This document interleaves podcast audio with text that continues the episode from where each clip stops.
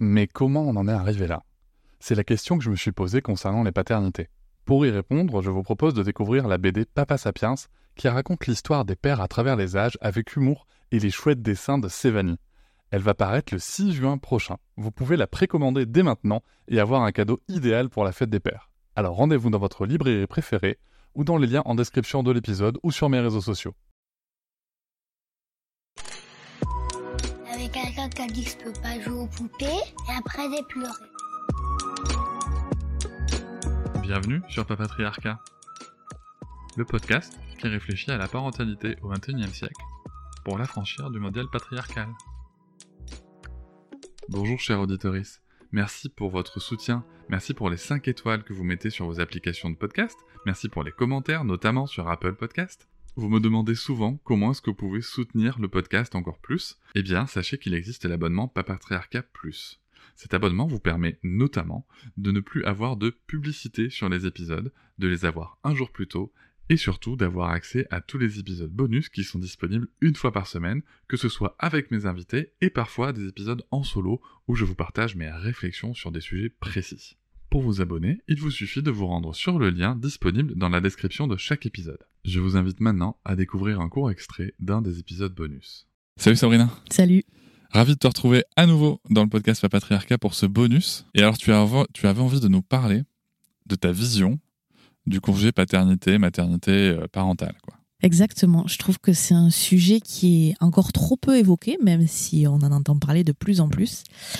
Et euh, le congé parental euh, en perso et en pro, je l'ai vécu, je le vis différemment et je trouve que c'est c'est un sujet qui fait sens parce que euh, bah, il faut bien se laisser le temps euh, d'atterrir en général, euh, surtout sur le pour le premier bébé, on a on a plein de compétences à apprendre et et des fois ben il faut faut du temps pour apprendre des compétences et puis évoluer avec avec ce nourrisson qui devient un bébé puis un enfant. Et que et que tout ça ça prend un peu de temps. Alors souvent je parle du modèle suédois alors qu'il doit pas être parfait parfait mais où le congé parental dure euh, un an et peut être séparé comme on veut ou comme euh, les parents veulent en fait. Ça, ça, m'a toujours fait fantasmer clairement. Je me dis, ça serait bien que ça existe pareil en France. La Finlande vient aussi de, de mettre ce genre de choses en place, ouais. Moi, ce que je sais, c'est que donc au niveau perso, euh, donc j'ai un enfant qui a 7 ans, mon congé euh, parental remonte, mais euh, je suis divorcée et ça a été clairement le la raison, je pense, cette gestion d'un nouveau-né. Moi, en plus, je suis libérale, donc en étant kiné libérale, on n'a pas les mêmes aides et tout ça. Et c'est vrai que et mon ex-mari était commerçant. Donc euh, déjà de base, on se mettait des difficultés, tu vois. Mais euh, euh, c'est vrai qu'il y avait ce truc de lui, ça l'a stressé de devoir gérer les revenus. Et moi, ça me stressait d'être réduite à mon rôle de mère et potentiellement de pas pouvoir retrouver une place professionnelle. Et en même temps, j'avais pas autant envie de travailler qu'avant et j'avais envie d'être là pour mon enfant. c'est cette dualité. C'est la grande ambivalence, ouais. De, de... Mais après, c'est l'ambivalence de la parentalité Exactement. Tout court, tu vois, j'ai envie de dire. Après, c'est vrai que, euh, comme tu le disais dans l'épisode général, euh, tu, tu, tu, te considères comme féministe. Mmh. Et euh, j'imagine que ça date pas non plus d'hier.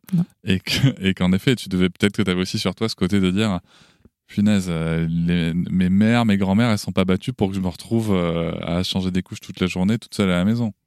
Il y avait un je, peu... je, je, grossis le trait exprès. Hein. Ouais, ouais, mais euh, il y avait un peu de ça, mais en même temps, il y avait cette ambiance. Je veux dire, en fait, je suis féministe, mais j'aime bien m'occuper de mon bébé et d'être à la maison. Ouais, c'est ça, c'est carrément ça. Il y a aussi ça, sachant que j'ai, moi, j'étais au mix, donc j'ai allaité et euh, j'ai fait le biberon.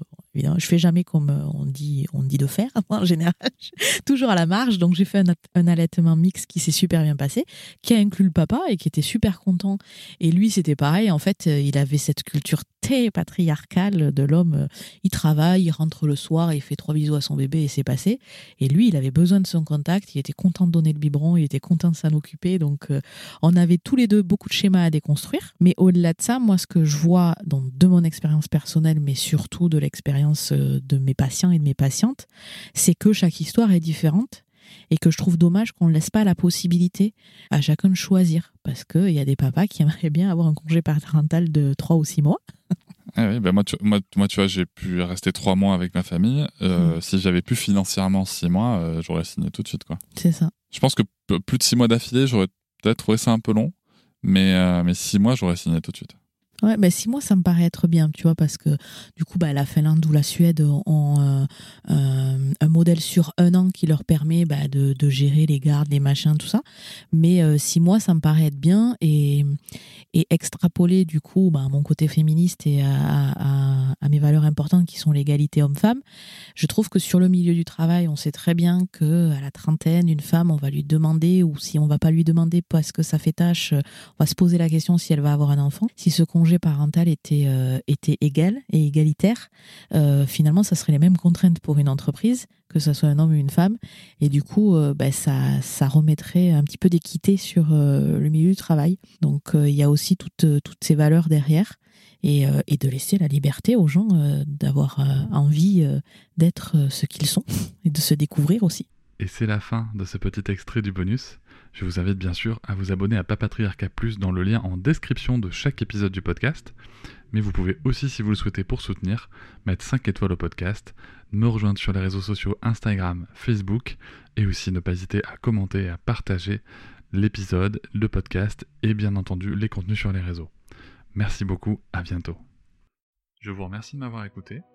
Je vous invite à vous abonner et nous pouvons aussi nous retrouver sur Facebook, Instagram et sur le blog papatriarca.fr.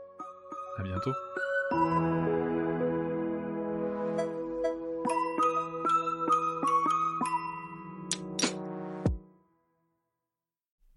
Hop, c'est encore moins. Si tu veux soutenir le podcast, tu peux aussi t'abonner à Papatriarca Plus et découvrir chaque semaine un épisode bonus en plus des 60 déjà disponibles.